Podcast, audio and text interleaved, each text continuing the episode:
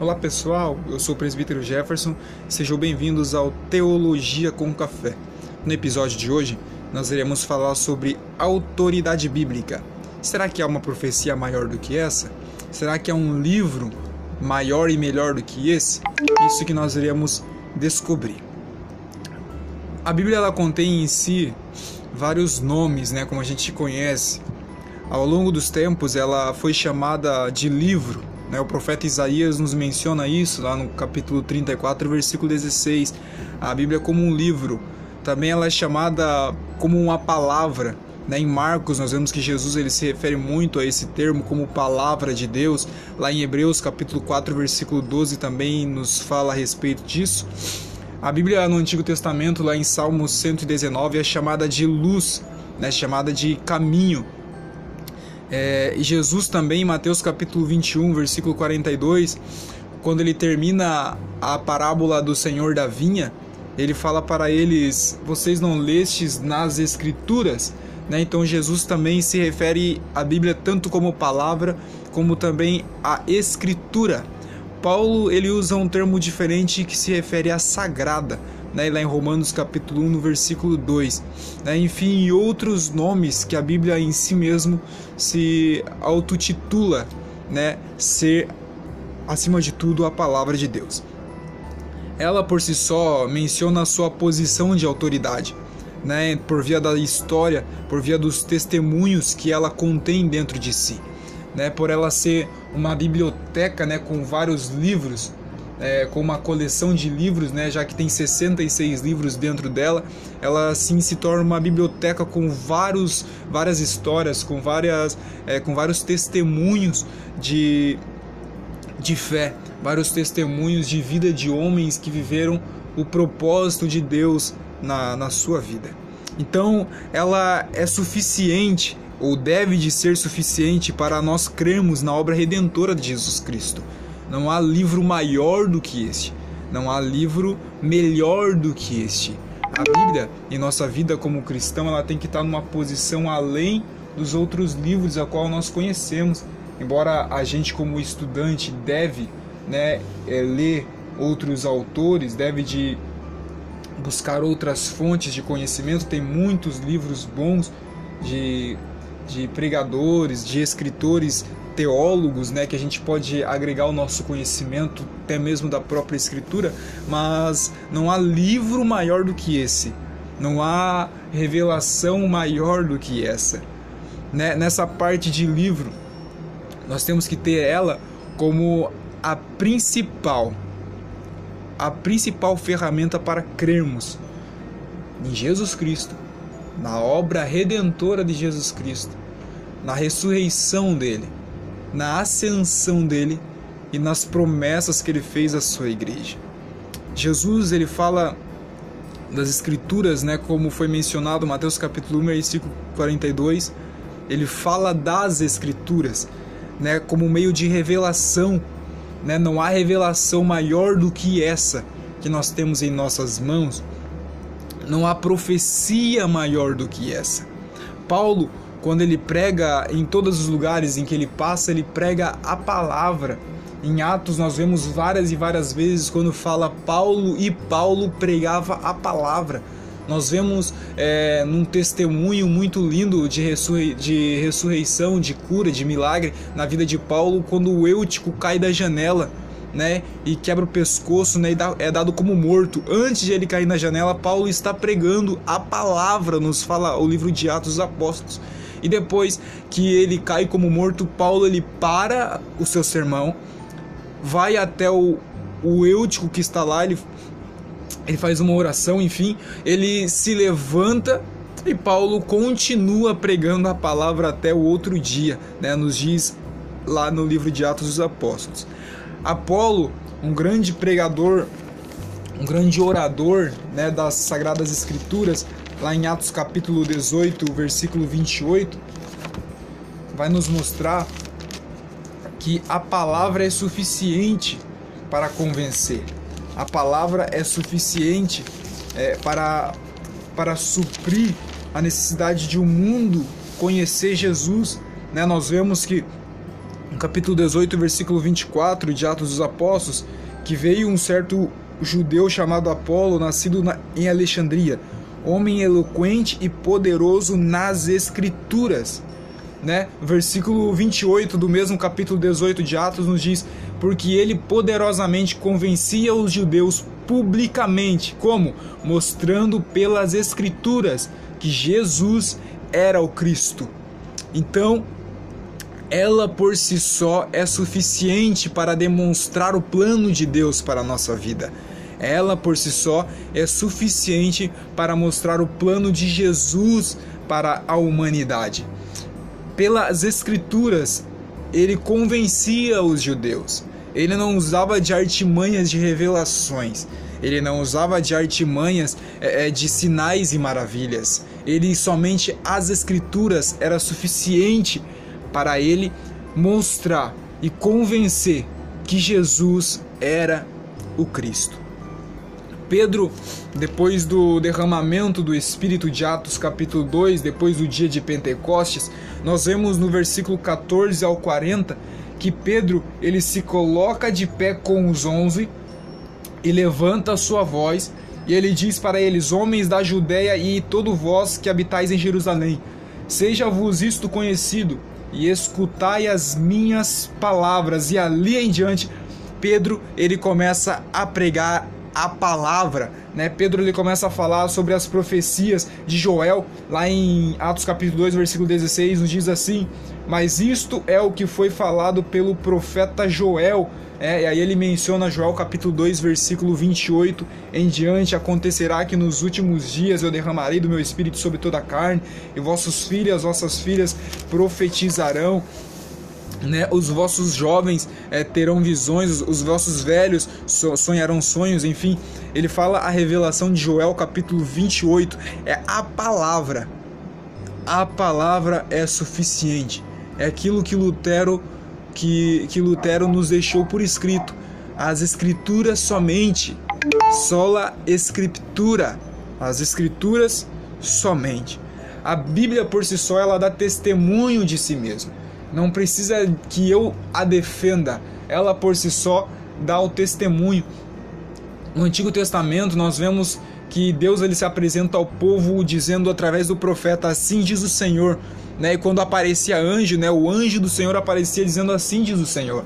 Então, para os judeus daquela época, é, eles, quando eles ouviam isso, eram as palavras vindas do próprio Deus.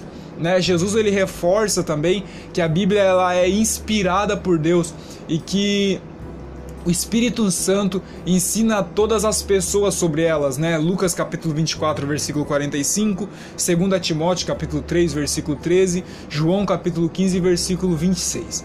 Paulo diz que o Senhor também nos dará o entendimento de tudo, né? É, lá em 2 Timóteo capítulo 2, versículo 7, quando, quando ele fala para para o jovem Timóteo, tá lá em 2 Timóteo capítulo 2, versículo 7, Considera o que é digno, porque o Senhor te dará entendimento em todas as coisas. O escritor de Hebreus também nos deixa algo sobre isso, Hebreus capítulo 8, versículo 10, que o próprio Deus é quem coloca a sua lei em nossos corações. É Deus quem nos dará o conhecimento sobre a verdade, diz João lá em 1 João capítulo 5, versículo 20. E é ele quem dá sabedoria a todo aquele que pedir, né? Tiago nos escreve isso lá em Tiago capítulo 1, no versículo versículo 5. Hoje nós temos uma uma pregação muito diferente em nossas igrejas, né? As pessoas querem explicar o que Jesus queria dizer. As pessoas querem explicar o que Paulo realmente pensava. Isso nós temos que entender que são somente especulações que muitas das vezes pretendem minar os ensinamentos claros das Escrituras. Muitas das vezes esses pensamentos ocultam aquilo que a Escritura por si só está para dizer. Deus ele é simples nas suas palavras. Ele comunicou aos homens as palavras simples, né? É, as revelações estão todas aqui. Não há profecia maior do que essa.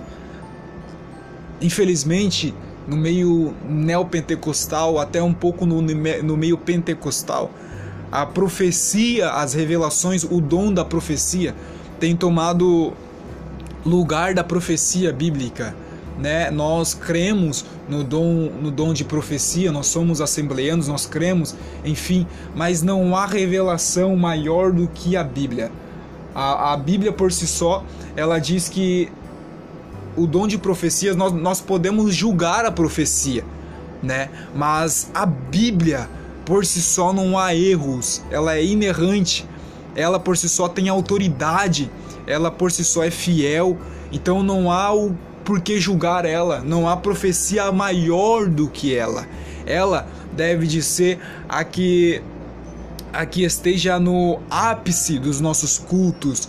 Ela deve de ser a que deve ter mais tempo para se expor na, nas nossas reuniões, né? A gente é, é, adora muito e, e medita pouco a gente é, tem mais tempo para os louvores, são do, de um culto de, de duas horas, uma hora e meia é para os louvores e meia hora para a palavra. Isso está totalmente o contrário.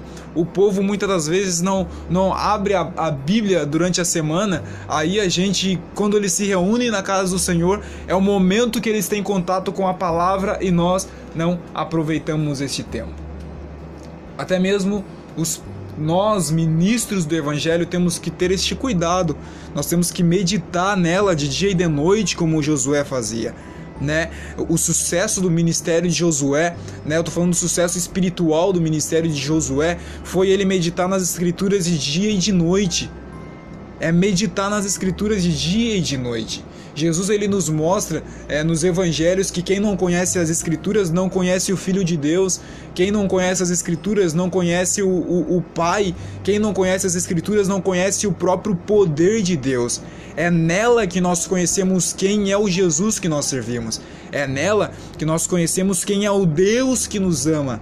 É nela que nós conhecemos o poder que Jesus confiou à sua igreja. Aleluia somente as Escrituras. Então, essa é a autoridade bíblica. Não há profecia maior do que ela. Ela por si só tem autoridade. Ela por si só é suficiente. Ela por si só dá testemunho de si mesma. Não há profecia maior do que essa. Meus irmãos, nós temos que entender que pode descer anjo do céu. Pode descer anjo do céu e falar conosco se ele trazer um evangelho diferente desse que a Bíblia nos menciona, nós temos que tomar isso como lixo para os nossos ouvidos. Profecia que não provém da Bíblia é lixo para os nossos ouvidos. E aqui eu concluo: não deixe que que as que profecias dos homens, profecias carnais, como nós chamamos, é, é, é Conduza o seu barco à deriva por um mar afora. Não deixe que as profecias, é, é, como um vento, balancem a sua casa. Firme a sua fé na rocha da palavra. Firme a sua fé no firme fundamento da palavra, na revelação da palavra. Quando Jesus fala para Pedro, né, quando, quando Pedro tem aquela revelação, Jesus diz: é, o que vocês dizem que eu sou? E Pedro diz: Tu és o Cristo, Filho do Deus vivo. É, Jesus diz para Pedro: Disseste muito bem. É, não, não foi a carne que te revelou isso, foi, o, foi o Pai. É, e sobre e tu és Pedro, e sobre essa pedra eu edificarei a minha igreja. Não era sobre Pedro que a, que a igreja seria edificada, mas a pedra que Jesus está se referindo era a verdade com que Pedro proclamou a revelação da verdade, que Jesus era o Filho de Deus, o Filho do Deus vivo. Então, uma igreja é uma igreja relevante, é uma igreja firmada na palavra. Fique com essa palavra, nos acompanhe nas redes sociais, no, nos acompanhe aqui na continuação. Traremos novas, novas meditações sobre as Escrituras, né? E não se esqueça, não há profecia maior do que essa, não há revelação maior do que essa. Quer ouvir Deus falar contigo? Entre no seu quarto, feche a sua porta, abra a sua Bíblia e fale e leia. Fale com o seu pai no secreto. e ele te revelará os mistérios que está oculto pela palavra. A Bíblia nos dá um privilégio, é o, único livro que nós conseguimos ler com a presença do autor. É o único livro que nós lemos com a presença do daquele que inspirou a, a escrever ela, né? Então fique com essa palavra. Esse foi o nosso podcast sobre a autoridade bíblica. Concluímos que não há profecia maior do que essa, tá? Fiquem todos na paz e que Deus assim vos abençoe.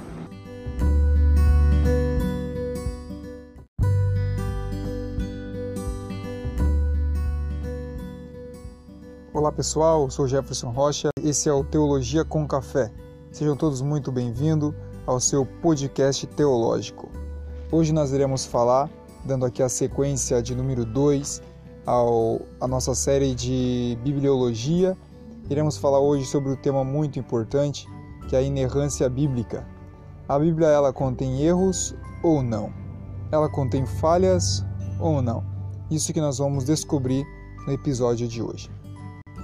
A doutrina da inerrância bíblica significa crer que a Bíblia não possui erros. De um modo simples e deixando mais claro o termo inerrância, é traduzido como não possuir erros, né? Então a Bíblia não possui erros. Este conceito é constantemente atacado, onde este combate muitas das vezes tem dividido até mesmo denominações evangélicas, né? denominações protestantes. Estabelecida a autoridade bíblica como foi falado no primeiro podcast, é importante entender também a sua inerrância.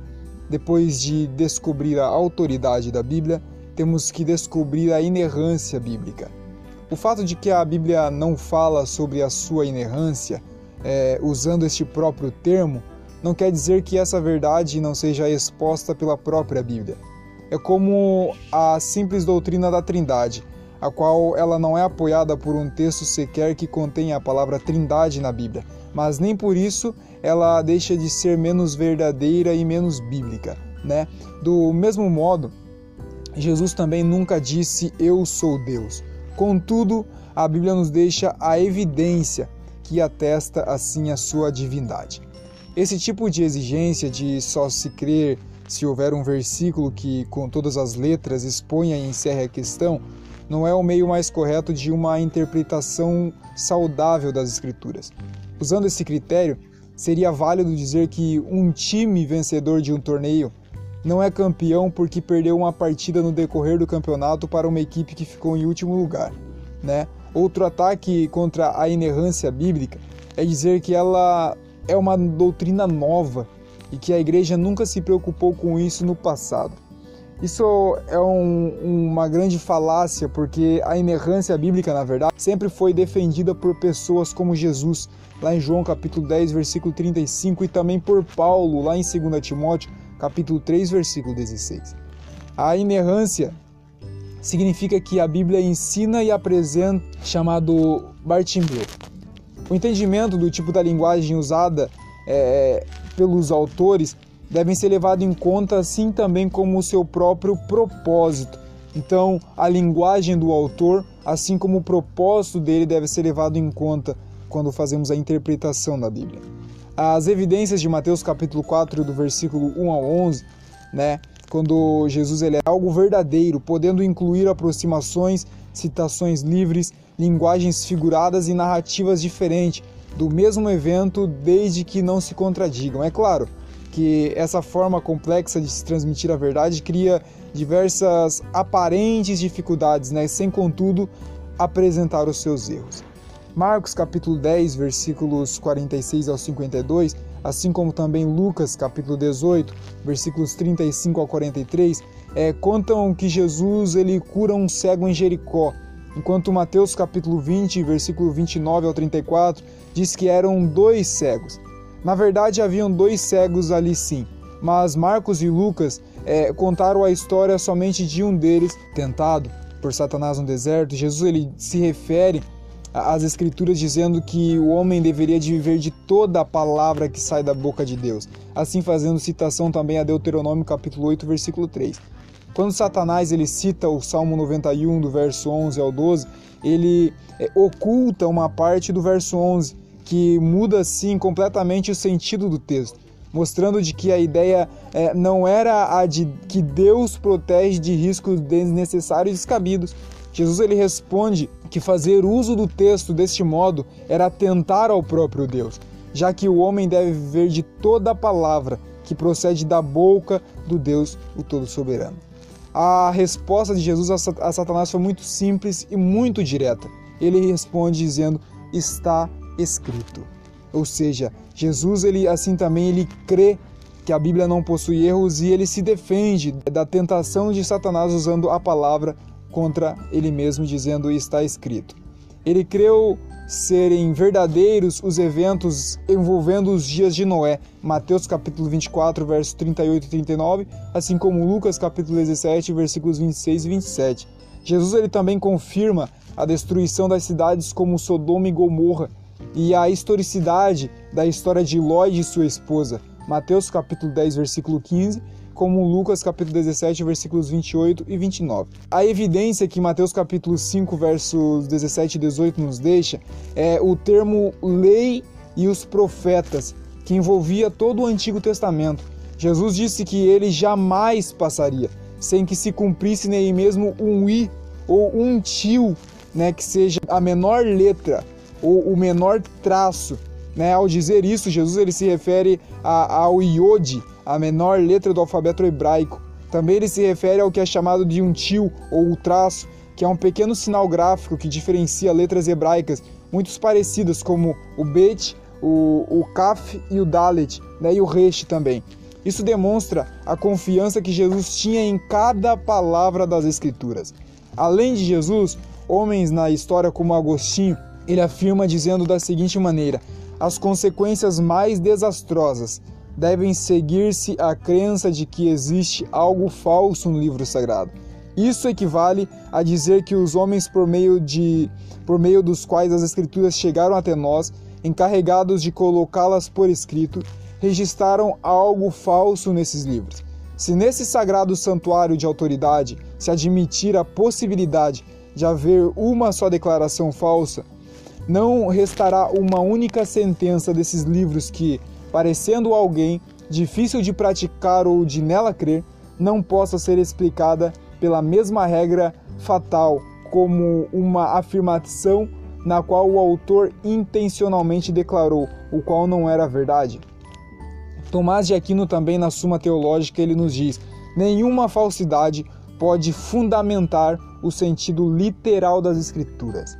Um dos pais da reforma, como Lutero, ele escreve da seguinte maneira: as escrituras jamais erram. John Wesley, um grande avivalista, nos diz: se existe qualquer erro na Bíblia, bem, poderiam existir mil deles.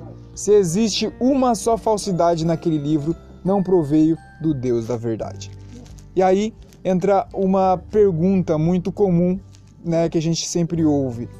Porque existem várias traduções com, com diversas formas que parece que é contradição. Publicador, aí nós olhamos para a forma com que as traduções são feitas nos dias de hoje.